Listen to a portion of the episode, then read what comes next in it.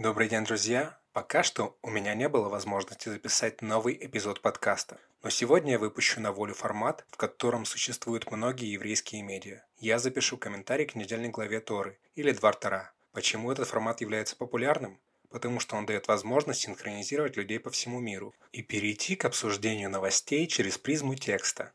Я хочу сказать спасибо за помощь в записи Насти Брайниной и передать привет постоянной слушательнице Даше Ткачук. Ваша помощь неоценима. Чтобы порадовать Дашу, я начну с трех новостей, которые вы могли пропустить. Ссылки будут в описании. Первая из них. Вы знаете, что религиозные евреи носят на голове кипы, и во многих странах по всему миру их пустили на создание масок. Больше всего меня потрясла история из Хьюстона, где двое братьев собрали кипы и сделали из них маски, защищающие бездомных. Вторая новость будет гораздо более грустной. На территории западного берега был убит сержант первого класса Амид Бенегаль. Он служил в армии обороны Израиля. Убийцами стали арабские подростки, которые по привычке бросали камни в израильтян. Мне страшно представить, что чувствует его отец, для которого он был единственным ребенком, и какими вырастут дети, ставшие убийцами. Трудно выбрать чувство для описания третьей новости. Несмотря на карантин и предписания раввинов, тысячи людей в Иерусалиме нарушили предписания о дистанции и масках и провели празднование Лагбаамера, праздника, посвященного окончанию эпидемии, унесшей жизни тысяч учеников Раби Акивы.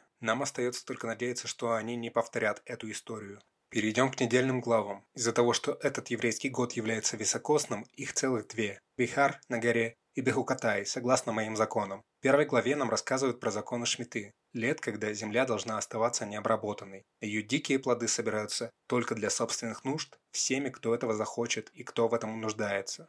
В какой-то мере состояние Шмиты можно сравнить с коллективным владением землей в кибуце. Шмита, или шабатний год, это седьмой год с начала владения землей. Также нам говорят про юбилейный 50-й год, когда земля возвращается к ее изначальному владельцу. Это тоже имеет сходство с одной экономической теорией 20 века – циклами Кондратьева. Советский экономист создал модель волн изменений в экономике, приводящих к переменам в ее структуре и перераспределению средств. Длина циклов Кондратьева примерно равна 50 годам, но кроме них в планировании используются также и 7-летние циклы изменений в производстве и структуре занятости.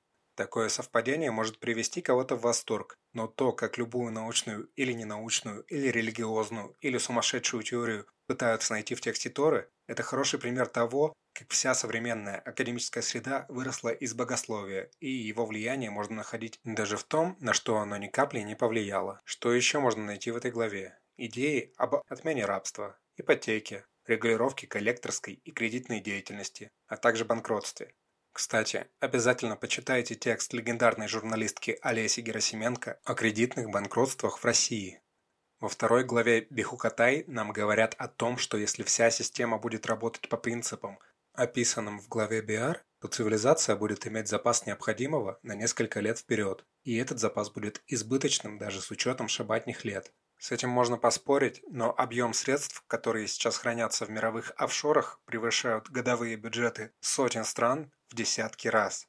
За благословениями, которые получат люди, если они будут соблюдать законы, идет список противоположных им наказаний за нарушение этих законов. Из них можно собрать свои 10 казней. В первую очередь нам обещают болезни, во вторую – то, что мы будем исполнять бесполезный труд, в-третьих, что мы будем порабощены, в-четвертых, что мы будем испытывать постоянный страх преследования. Пятая казнь – это потеря плодородия у земли Израиля. Шестая – удар природы по людям. За нами будут охотиться звери, и природа будет противиться нашему присутствию.